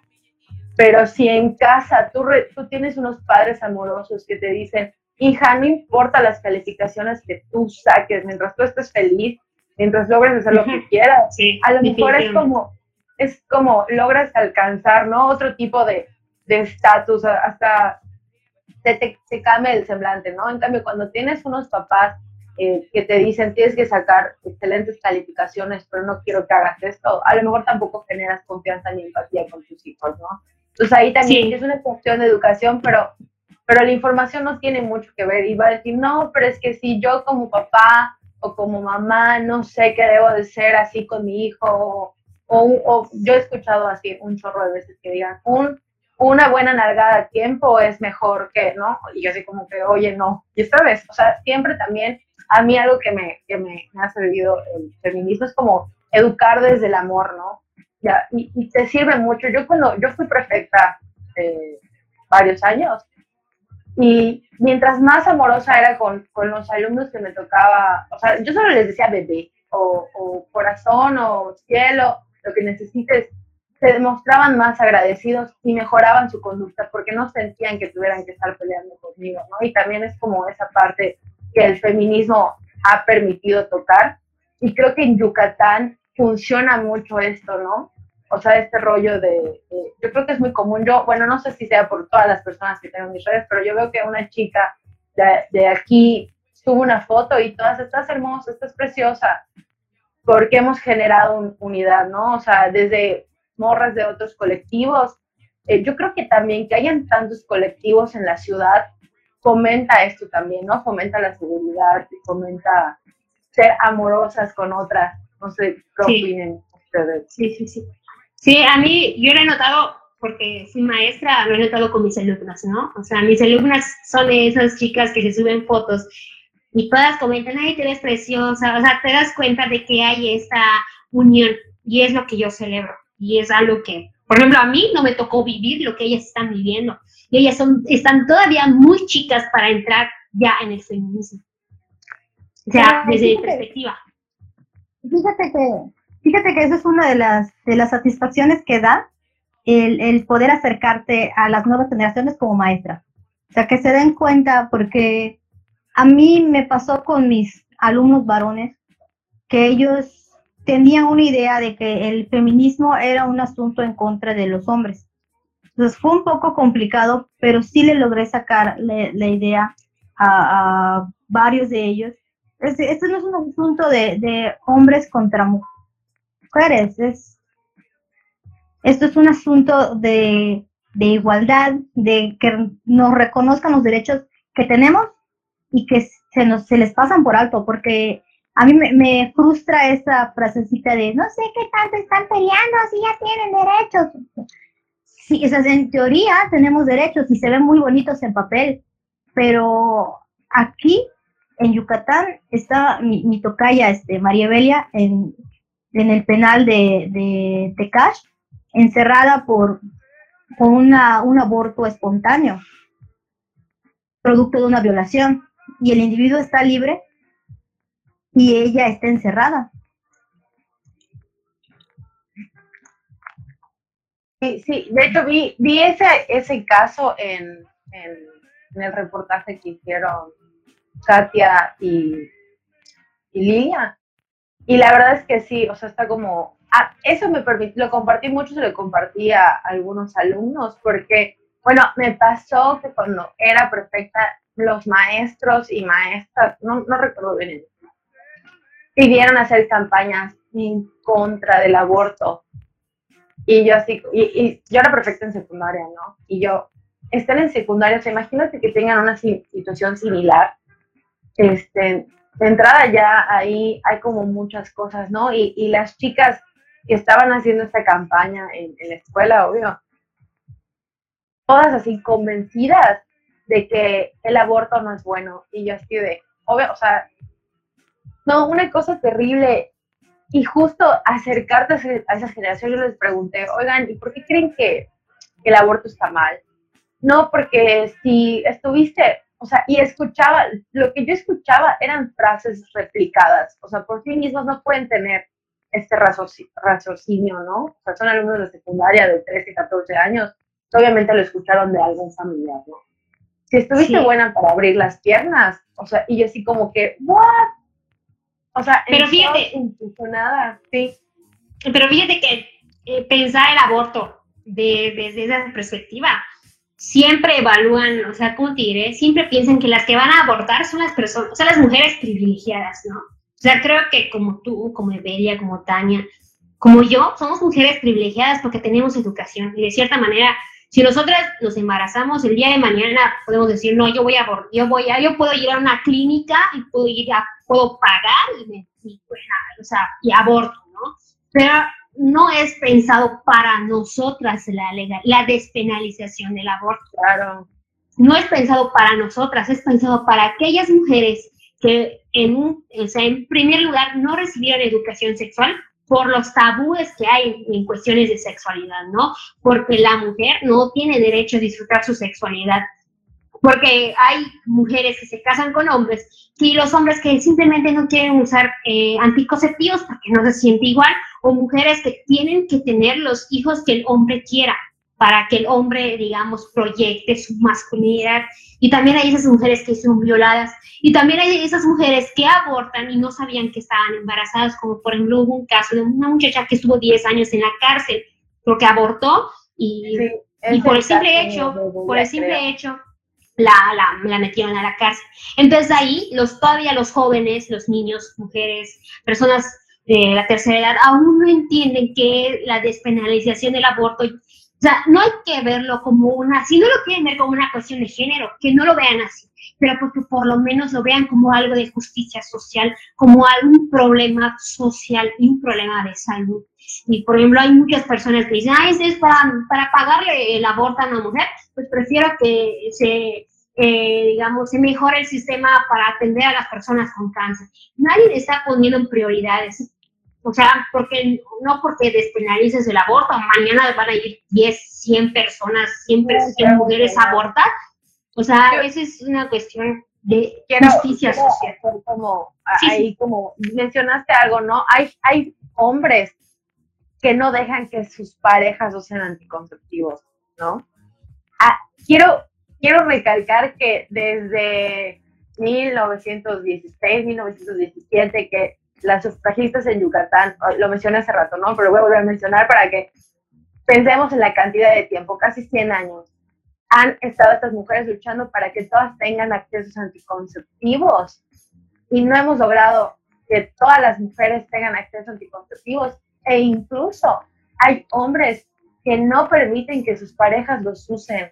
Y ocurre todo esto que estabas mencionando. O sea, ¿cuántos años de lucha y todavía no se logra alcanzar esta meta o este ideal de que todas las mujeres tengan todos los derechos, que tengan derecho a educación sexual, que tengan derecho a sus anticonceptivos y en caso de que así lo requieran, tengan la oportunidad de abortar si lo desean. Claro, es esto e, es, algo que, que necesitan entender. No es una situación de que hoy se aprueba la ley y mañana ya no va a haber ningún nacimiento más en el, mundo. Y lo digo como mujer pro aborto. Eh, yo tengo una hija, independientemente de mi situación, yo la hubiera tenido, porque, este, bueno, fue mi decisión tenerla. no, no, y desde antes de, de tenerla, desde antes de embarazarme, yo estaba completamente segura de que si alguna necesita hacerlo, que lo haga. Es, yo no me voy a poner a juzgar su situación porque ahora sí que tendría que ponerme su piel para, para, para entenderlo y, es hasta, no, bueno, eh, yo creo que es, redundante decir que es injusto, ¿no? Eh, y afortunadamente, como, bien nos, nos recuerda este, Tania, que está teniendo unos problemitas técnicos, Ayer eh, pues ya salió la ley de amnistía que va a posibilitar que muchas de estas mujeres que están eh, encarceladas por cuestiones que la mayoría no escaparon de su control, porque cuando uno escucha que hay una mujer eh, presa por abortar, piensa que lo hizo con toda la hazaña del mundo ya saben, o sea, como que, ah, maldita asesina esta mujer. Cuando tienen el caso de esta chica, por ejemplo, que abortó, creo que en Liverpool, en un baño o en un vestidor, esta chica que trabajaba ahí y no le dieron chance de ir al médico. Y por el otro lado, a, Evelia, que está presa y, y además ella está pagando así que doble delito, ¿no? Haber sido violada y haber perdido a su bebé. Sí o sea, matado, porque ellos ya hablan de, asesinato. ¿No? Esas cuestiones es muy interesante recalcar y sobre todo la idea que aún permea, la idea de lo que es vida, ¿no? O sea, aún tenemos la concepción de vida eh, como una cuestión eh, cristiana, ¿no? O sea, porque la definición de vida o de lo que es ser vivo aún, hasta los filósofos aún no llegan a una idea, ¿no? pero ya los cristianos, los grupos religiosos ya saben que vida es desde que, sí, desde que está en el del vientre materno. Y ahí empiezan a decir que ya es otro cuerpo, ¿no? O sea, que sí, ustedes, las mujeres tienen derecho sobre su cuerpo, pero no sobre el cuerpo que está por nacer, ¿no? es algo complejo, pero lo que es una realidad es que ni aún, eh, o sea, ¿cómo les diré? Que de por sí el cuerpo femenino, el cuerpo de la mujer jamás se respeta. Tú puedes salir, puedes ser una niña, puedes caminar y te empiezan a chiflar los hombres. Puedes estar en el camión y te empiezan a manosear. O sea, ya es una cuestión que eh, el cuerpo de la mujer jamás se respeta en ninguna etapa de su vida. Pasa, por ejemplo, creo que Oaxaca hace dos, tres semanas, a una niña de seis meses falleció violada. O sea, eh, ni porque somos bebés, ni porque somos señoras ya abuelitas, por ejemplo, la abuelita que violaron y murió, jamás se nos respeta en nuestro cuerpo. ¿sí? Entonces, esa idea de que hay el, el, feto es un, es un bebé, es otro cuerpo, no, no, no, no, no aplica, porque a la mujer jamás se le ha respetado su cuerpo. Quiero, quiero ahí agarrar igual una idea que estabas tocando. Eh, por ejemplo, cuando pasó esto de, de, cuando pasó lo del aborto en Liverpool, cuando han pasado u ocurrido los diferentes feminicidios, eh, yo, a mí lo que me llama la atención es justo lo que dices, ¿no? Eh, no se nos respeta y todavía en redes sociales, de entrada los espectáculos, o sea, los, los, los títulos de los, de los medios de comunicación, por ejemplo, vi uno hace poco, hay una, hay una página en Facebook que se llama La la correctora o algo así que se dedica a corregir los encabezados de los periódicos que, que La corregidora, creo, ¿no? La corregidora, sí. Y pone como... Es la correctora. La correctora, ándale, ándale, la correctora. Ah, no, la corregidora es otra. Pone, este, pone tipo, el, el, el encabezado decía, eh, mató, o sea, ella, la corrección que, hay, que hace ella es mató a su novia eh, porque tenía miedo, a, porque pensó que la contagió. Un enfermero en España asesina a su novia porque pensó que la novia tenía eh, COVID y luego se suicidó. En Italia, ándale, en Italia. Y, pero el encabezado decía otra cosa completamente diferente, ¿no? Decía, este, por miedo a que, a que su, novia le contagie de COVID, eh, la asesinó, ¿no? como justificando el hecho de que la hubiera matado. Eso ocurre muchísimo en las redes y en los medios de comunicación. utilizan palabras que no son las adecuadas para nombrar que nos, que nos están matando. Y luego eso hace que se demeriten ¿no? los, los feminicidios, los homicidios, los abortos. Eh, y también no está la parte en la que, por ejemplo, me tocó ver que compartían en las redes sociales fotos de las chicas que han, que han asesinado y ver comentarios de hombres poniendo eh, el de la morgue seguramente lo disfrutó demasiado, o sea, cosas muy fuertes y muy intensas que la sociedad no se da cuenta, ¿no? Incluso en los medios de comunicación aquí lo vemos, o sea, cuando ocurrió de la, marcha del 8 de marzo, fueron muy pocos los medios de comunicación que cubrieron eh, los, la, la marcha eh, de una manera en la que pudieran visibilizar qué era lo que estaba ocurriendo, ¿no? O sea, algo, algo padre, en lugar de tergiversar lo que estaba ocurriendo. Fíjate que eso de, de la, del, sí, falta de respeto constante hacia nosotras, es como bien dicen ahí, no, no respeta absolutamente ninguna condición. Puede ser un bebé, una niña de una tierna edad, digamos, a mí me aterra pensar que alguien haya tenido algún pensamiento asqueroso cerca de mi hija. A mí embarazada me, dijeron una guarrada, una guarrada, de verdad que si los que me conocen saben que yo le hubiera recordado a todos sus ancestros en orden ascendente. Pero estaba yo embarazada y dije, no me voy a arriesgar a que este cabrón venga y me haga algo. Embarazada. Estaba yo a punto de y viene este hijo de la fregada y me dice, yo te hago otro. Y yo sí te doy. Y yo embarazada de casi nueve meses. O sea, eh, eh, ahí viene su, su contradicción, ¿no? O sea, respeta el cuerpo del embarazo, respeta el cuerpo del bebé, pero sí pueden pensar marranadas acerca del cuerpo de una embarazada.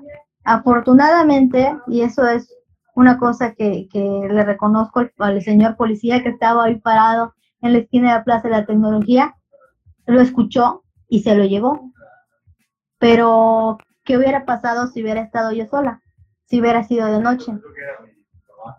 Sí, creo que hay muchas situaciones que pasan las mujeres, inclusive hay situaciones que a las que nos, a nosotros nos echan la culpa. Una de esas situaciones es cuando, por ejemplo, una muchachita eh, dice que, o sea, no dice, ¿no? Por ejemplo, la muchachita que creo que dice que la secuestraron en, en, el, en el cine de la Canec, no sé si, se acuerdan. Bueno, a esa chica, sí, resulta. no fue Plaza Dorada. Bueno, fue en un cine que dice que la secuestraron, pues después resultó, resultó que fue con su, se fugó con el novio, ¿no?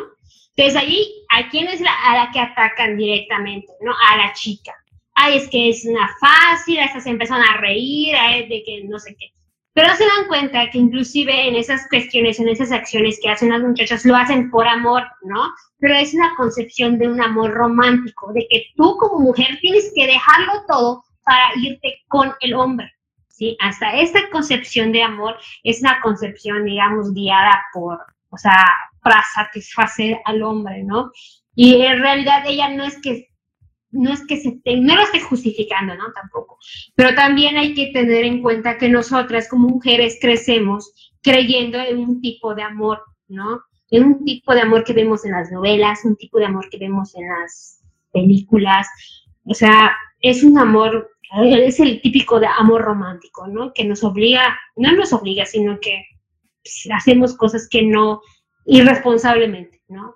Pero siempre se le culpa a las mujeres porque todos los comentarios que salieron de, esa noticia fue echándole la, culpa a la muchacha, a la niña, a la niña, a la niña, y el hombre qué. Entonces, inclusive hasta cuando las mujeres deciden tener a sus hijos y ser madres solteras, a ellas son las únicas que se le dicen, eh, por ejemplo, las mamás luchonas, ¿no? Por ejemplo. Ahora, yo, yo quiero meter un, un tema que tiene que ver con mi tema del tesis que este, le he estado repensando bastante, porque, este, bueno, para los que nos están escuchando y para, para Larisa, que no sepan, yo trabajo prostitución durante el porfiriato. Este, a mí me llama mucho la atención este tema, porque obviamente ahorita hablar de prostitución es hablar de un montón de cosas este, que están detrás de, de las mujeres que están en este mundo. Pero hablando de prostitución durante el porfiriato y anterior al porfiriato, estamos hablando de un medio de emancipación de la mujer. Ahora, este, en estos momentos hay un debate acerca de lo que la prostitución es y no es conforme al cuerpo femenino. ¿Es liberación? ¿Es esclavitud sexual? ¿Es cosificación? Eh, Larisa, ¿tú qué piensas? Bueno, no Larisa, yo puedo comentar que bajo el sistema en el que nos encontramos, evidentemente es, digamos, de cierta manera un,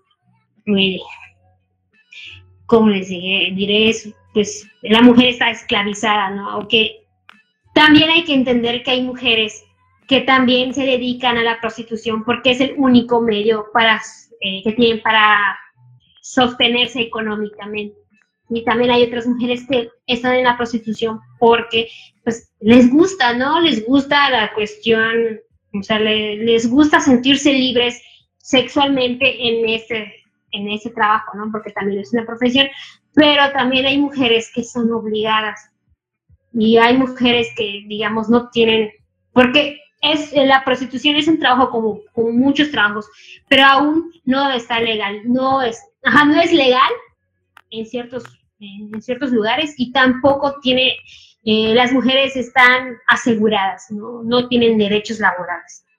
Entonces ahí el único beneficiado es quien las contrata o quien obtiene las ganancias. Entonces ahí es el problema. Eh, o sea, debido a que están inmersas en ese contexto, en, un contexto de un capitalismo, ¿no?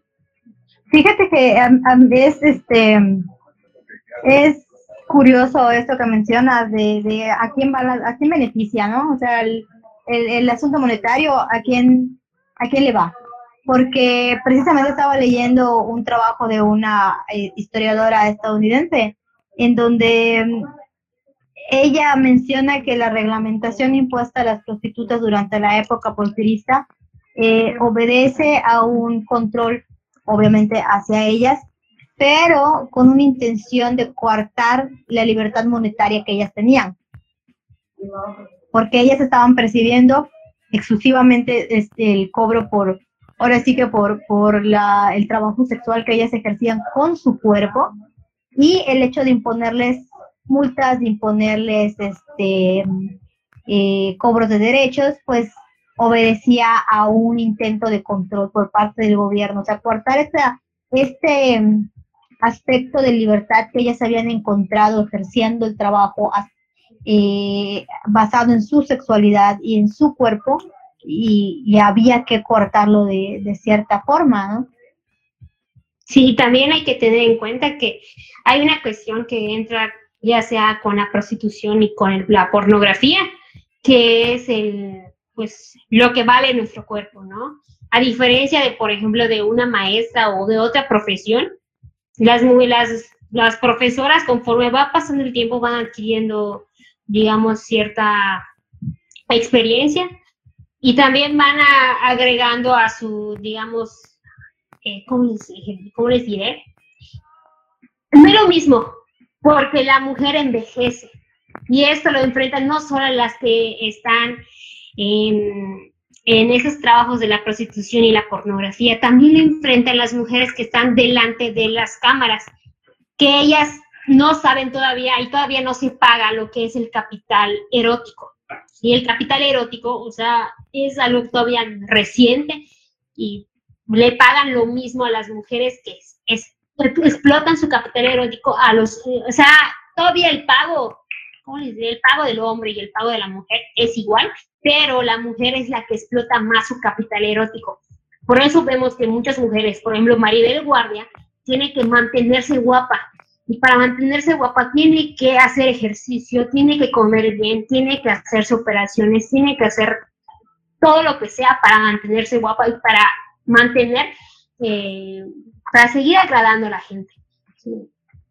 Entonces es algo con lo que todavía es algo desigual, ¿no? Yo, quiero como comentar algo, de hecho tiene mucho que ver, ¿no? Con, el sistema en el que estamos inmersas. Los medios de comunicación, así como la prostitución y, en, en general el cuerpo de la mujer, tiene que ser consumible para el hombre. Y por eso ocurre todo esto, justo lo que mencionas como nivel guardia o, como el exceso de, explotación en las mujeres en cuanto a la pornografía y la, la cuestión de la prostitución. Las mujeres tienen que estar muy bien y tienen que saber satisfacer al hombre, pero eso, o sea, es porque nos han hecho creer que así debe ser, ¿no? Y también luego lo que ocurre con, con las lolitas, eh, no sé ha sido como muy normalizado este rollo de, de justo la prostitución y la pornografía en mujeres que parecen más pequeñas o parecen de menores de edad, ¿no? Pero todo por un rollo en cuanto a que tiene que ser algo que le guste consumir a los hombres. Sí, definitivamente, porque hasta las cuestiones de que un hombre que tenga canas es experiencia, o sea, lo ven guapo. Pero una mujer jamás, aunque esté grande, no puede salir a, la televisión con canas, porque enseguida ya, ah, ya, ya pasó su época, cosas así. Entonces eso es lo que va a fundamentar que muchas mujeres caigan en los excesos de las operaciones, ¿no? Por ejemplo, está Liz May, Minel Conde, por ejemplo, y después, después de que ellas se operan para agradarle a las personas, vienen los comentarios negativos hacia su imagen, no, es que se ve fea, es que se ve esto, pero no se dan cuenta que ellas intentan, porque aunque digan que se operan por amor propio, no, lo hacen para agradar a la gente, para seguir en las cámaras, porque es muy complicado todavía, es muy complicado todavía para ellas desaparecerse de la televisión, ¿sí? Porque es su vida.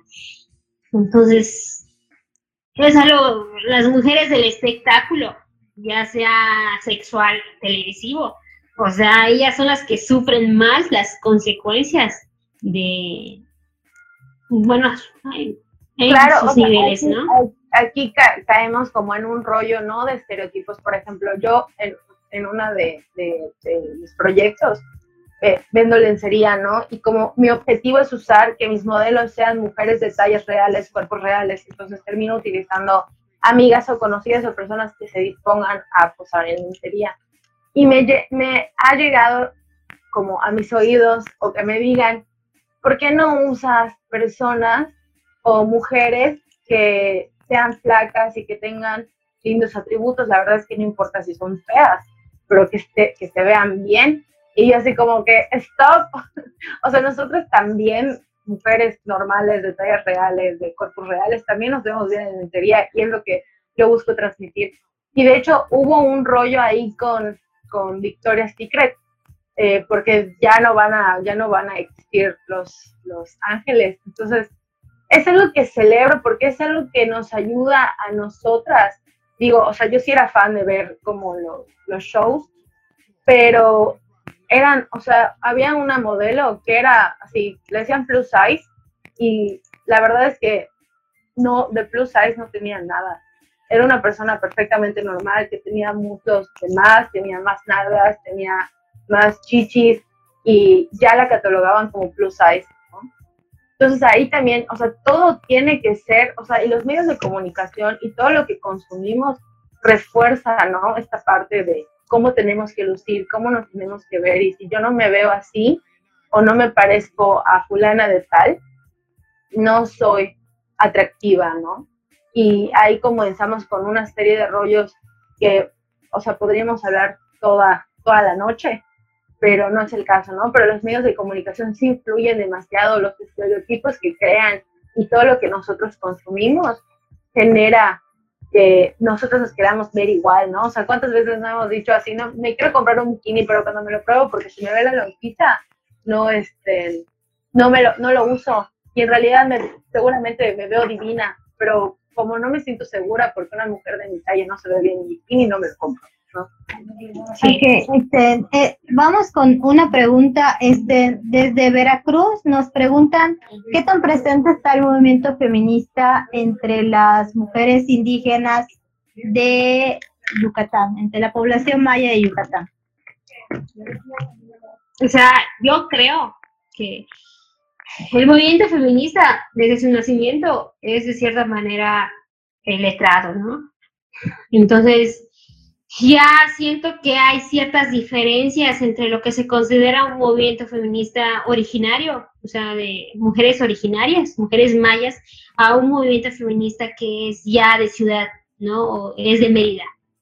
Porque ya, por ejemplo, las de las yucatecas, las meridanas, están luchando por cuestiones de acoso, sobre todo las más jóvenes, de acoso, de libertad eh, eh, sobre su cuerpo, eh,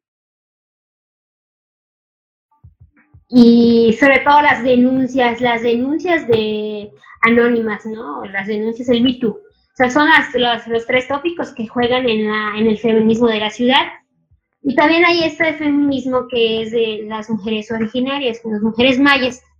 Básicamente ellas, desde mucho tiempo, lo único que piden es sobrevivir. Lo único que piden es que se respeten su derecho a la tierra, su derecho a, digamos, a tener un lugar eh, donde puedan vivir, ¿sí? Porque a ellas también les van afectando que las, las empresas les quiten los terrenos, les quiten tierras, les quiten el agua. O sea, es, son cuestiones sumamente ya lejanas, ¿no? Y que poco a poco hemos tratado, de, muchas feministas han tratado de unir, ¿no? De volver un feminismo interseccional, que atienda a todas estas, eh, a todas las necesidades que tienen todas las mujeres, ¿no?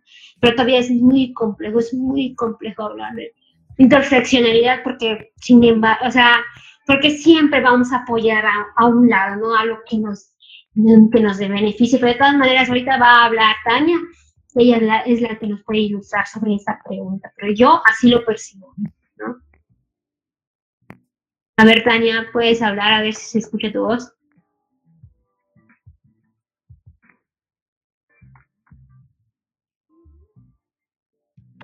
Estamos. Sí, ya. Ay, qué bueno. Teníamos unos problemitas con Tania, pero ya, a ver, a ver, Tania. Ah, finalmente. Ah, perdón, discúlpenme. Eh, solo denme un segundo nada más en lo que subo. Bueno, te recapitulo lo que comenté. Yo, te, yo comenté sobre esa pregunta de la influencia del feminismo en las mujeres mayas, que yo siento que hay muchos feminismos, ¿no? Pero entre los que sobresalen es el feminismo de la ciudad, de la ciudad de Mérida, de, es el feminismo más joven, que ve las cuestiones del Me Too, que ve, por ejemplo, cuestiones del acoso, que ve cuestiones, por ejemplo, del aborto, ¿no? Pero esas, esas cuestiones, tú te vas a los pueblos, ellas, ellas ni siquiera, o viven esa situación, por ejemplo, viven el acoso, pero a ellas les, no, no les, les va, o sea, les da igual, ¿no? Para ellas hay otras prioridades, ¿no? Y es la prioridad de estar viva. Y siento que esas son las, las grandes diferencias. La prioridad de estar viva y la prioridad de tener los elementos suficientes para sobrevivir. Por ejemplo, la tierra, el agua, etc. Entonces, creo que... sí, sí.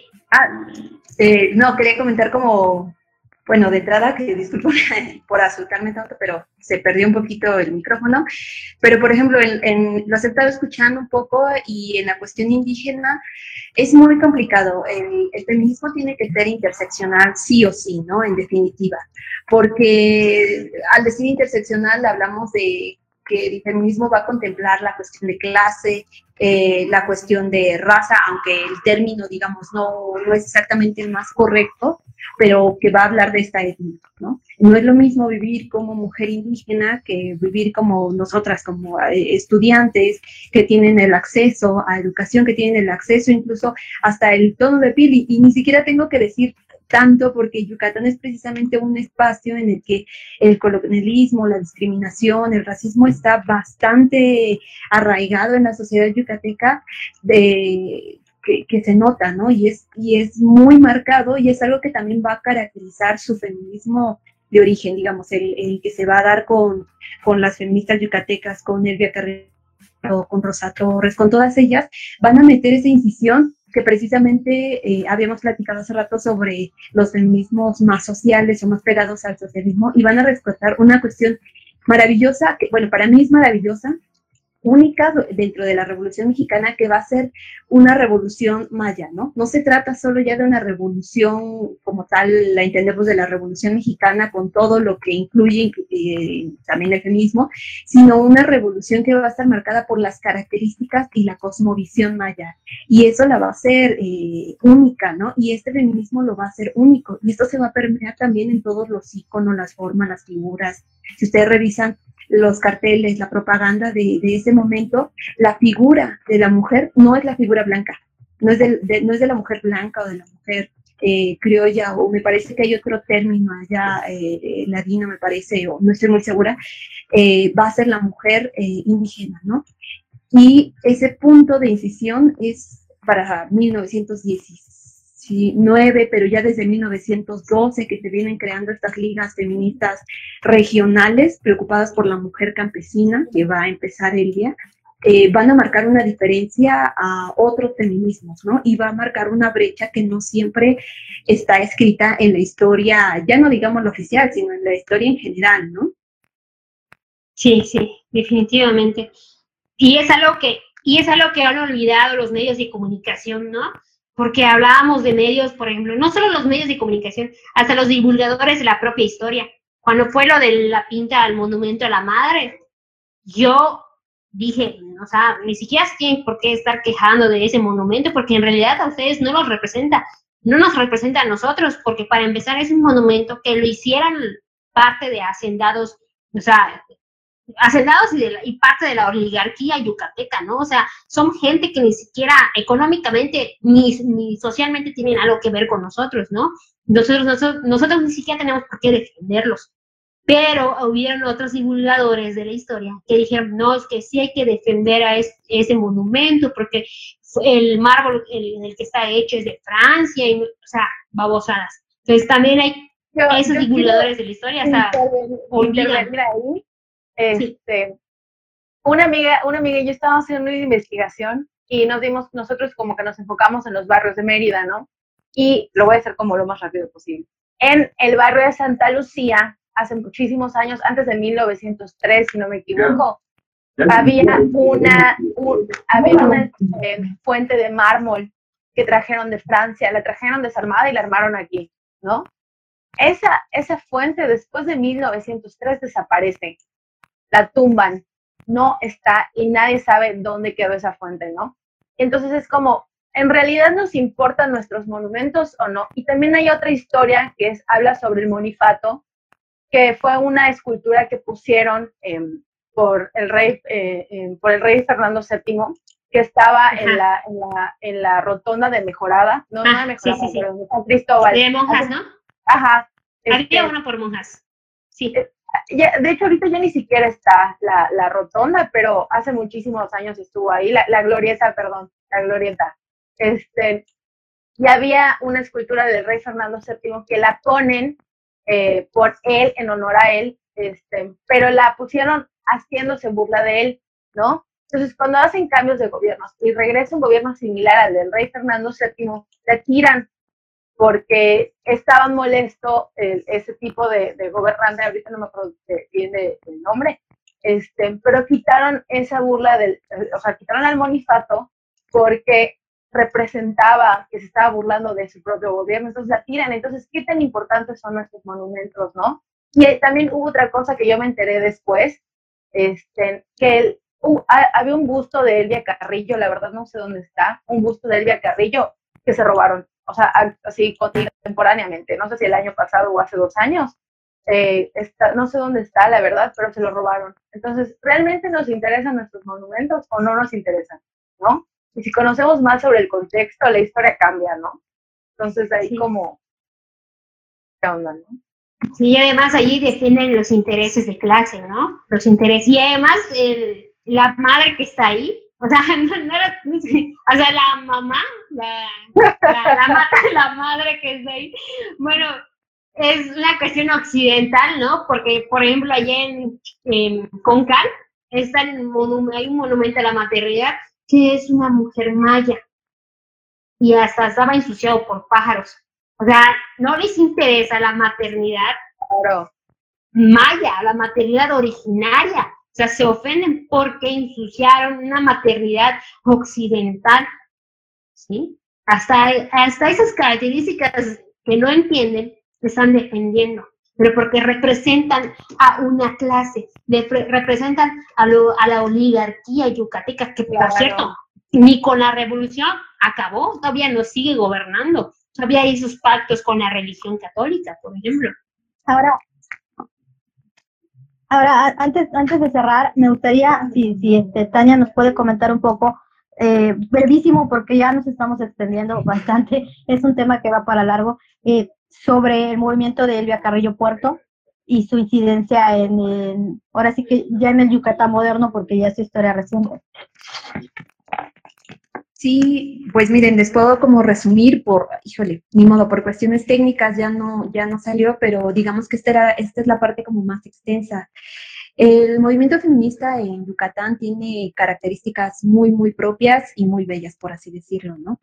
Em, va a partir de, un horizonte eh, muy particular, porque para finales, principios del siglo XIX, finales del siglo XIX, principios del siglo XX, Yucatán va a presentar ciertas características, ¿no? La geográfica, la económica, la cultural y la tecnológica que va a estar pegada a la educación. Em, esto tiene que ver con las rutas que, tiene la península de Yucatán con otros espacios, con Europa, con Cuba, que va a ser muy importante, con Veracruz, con Nueva Orleans, con Centroamérica, con Europa. ¿Esto qué va a permitir? Va a permitir que a mediados del siglo XIX, junto con la forma, digamos, con la industrialización de, del, del van a llegar ya no, no solo tecnología, digamos, eh, estas eh, herramientas para, la, para los procesos, sino también van a llegar lecturas lecturas muy diversas que van a venir desde Europa, desde Cuba y que se van a traducir. Esto va a, generar, por así decirlo, que las mujeres, sobre todo en un principio las que tienen educación, van a, a, leerlas, ¿no? Así es como las mujeres se van a ir inculcando en otro tipo de ideologías políticas, filosóficas, económicas, y las van a ir traduciendo e interpretando. Esto que les digo eh, va a aplicar tanto para hombres como para mujeres, pero en particular para las mujeres para leer el feminismo. Esto va a durar aproximadamente desde 1840 hasta ya la Revolución Mexicana, prácticamente en 1910. 1910-1915 en Yucatán, ¿no? Eh, ¿Qué va a generar esto? Bueno, me voy a saltar un poco la historia de Rita Cetina Gutiérrez y, cuál es la incidencia que ella va a tener, pero ya se había comentado un poco antes. Lo que va a hacer Rita Cetina, o por lo menos el grupo que va a representar ella, va a ser que va a dar un espacio a las mujeres para que aquellas que nunca habían tenido eh, educación lo hagan. Una de sus alumnas, que va a ser esta Elvia, eh, Elvia Carrillo Puerto, para 1915 va a tener una, digamos, una participación un poquito hasta donde yo sé no tan conocida y van a salir otro tipo de figuras, pero ella ya había organizado una liga, em, una liga de campesinas en 1912 y eh, para 1916-17 que su hermano también eh, se, se hace líder del Partido Socialista del Sureste, y de la Liga Central de Resistencia va a dar como el espacio, digamos, va a tener también esta, este escalón para que ella se sume a la política. Con esto quiero decir que Elvia va a hacer uso como del privilegio que va a tener como maestra, como mujer que, lee, como mujer que ha tenido acceso a la educación, para abrirle la puerta a quienes, a otro sector que no es muy comentado y que no es muy hablado para esta época, las mujeres indígenas las mujeres campesinas, las mujeres mayas, con las que están muy relacionadas, si más o menos conocemos la historia de, de, Carrillo Puerto, eh, hermano, eh, vemos que también con ella se acompaña. Ella va a tener lecturas socialistas, anarquistas, va a ser muy fuerte su lectura anarquista y feminista, ¿no? Ella va a crear, digamos, la, una de las primeras eh, ligas feministas, o más bien la primera liga, que es la Liga Feminista Rita Cetina Gutiérrez, el 19 de enero de 1919, pero ya ella viene trabajando desde mucho más atrás en las como medidas que, va a decidir como de manera muy, muy general y a lo mejor muy adelantada, lo que les podría decir es que la liga, junto con las diferentes ligas, porque van a ser en total eh, arriba de cuarenta y tantas, aquí tengo como dos cifras, 45 y 65 ligas en total, con 56.614 mujeres. Van a tener cuatro pilares, ¿no? Eh, muy fuertes, que va a ser eh, la igualdad política, o más bien la exigencia de la igualdad política por medio del voto, el espacio de trabajo para las mujeres junto con el pago justo y las condiciones dignas y que el dinero que ellas ganaran fuera para ellas y no para sus esposos. En este espacio se va a abrir algo muy importante que va a durar, que va a durar hasta el gobierno de Cárdenas y que se va a retomar en el gobierno de Cárdenas, que van a ser las estancias infantiles para hijos de mujeres trabajadoras y que hoy en día ya no existen una lucha ahí como bastante perdida. La otra va a ser la liberación sexual, que va a ser la más, eh, digamos, la que va a crear como eh, mucho debate y eh, dentro de ella podemos encontrar el divorcio, aunque el divorcio es una cuestión como, híjole, para trabajarla con mucho cuidado dentro de este momento, pero bueno, es importante.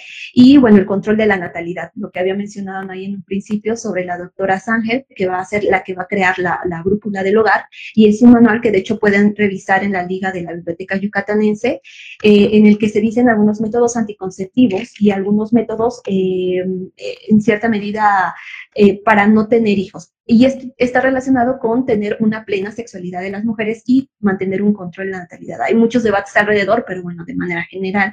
Y la última que también está relacionada es un acceso a la educación. La educación en este momento va a ser muy importante. Este es como el tema que yo más manejo, el de la educación en Yucatán, pero van a ser dos puertas, ¿no?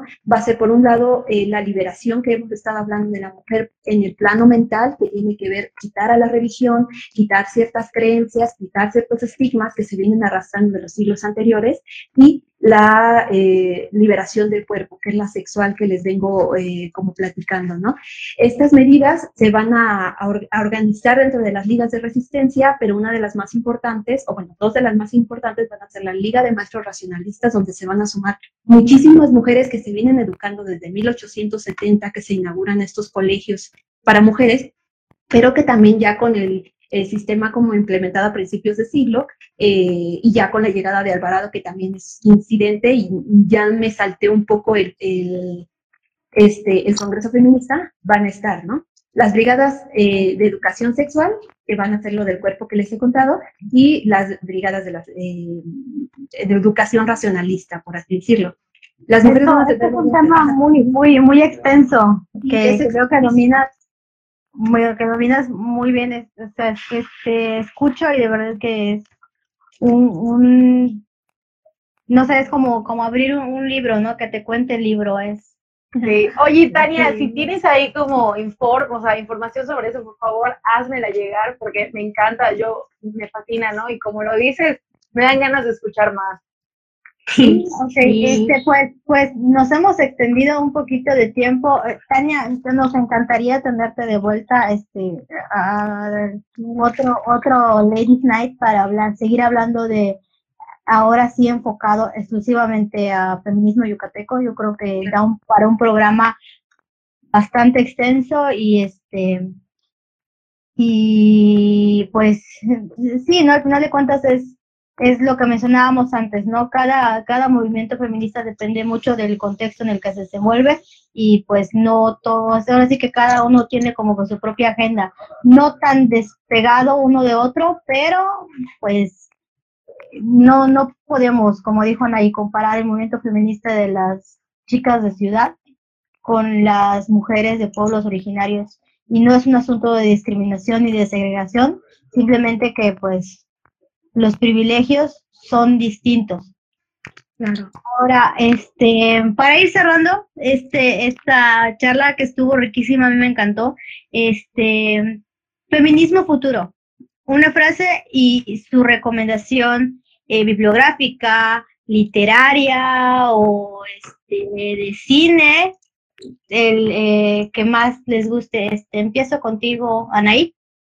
Bueno, yo lo que quería mencionar es acerca de la creación de colectivas, como mencionaba Larisa, que es importante también que no veamos el feminismo como una forma institucionalizada, no hay que, el feminismo es como un movimiento social, el, feminismo es importante que no se institucionalice y que todos los días siga nutriéndose de muchas de muchas ideas y que evolucione constantemente. La institucionalización no es buena para el, para el feminismo. Y lo que yo quería recomendar es un libro que, bueno, es un artículo que se llama La mujer imaginada, el modelo femenino en las naves que embarcan a Indias. Es parte de la introducción que yo les mencioné. Ahí en Europa se está trabajando mucho las temáticas del honor, ¿sí? Porque el honor es algo que a nosotras nos va a moldear. Entonces hay que entender qué se entiende por honor y cómo las, y cómo las instituciones y cómo los hombres van a utilizar este honor para, digamos, minimizarnos, ¿sí? El, si no me equivoco, este artículo está en, ¿cómo te les digo? les digo rápidamente, está en el libro Historia y Género, Imágenes y Vivencia de Mujeres en España y en América, siglos XV y siglo XVIII.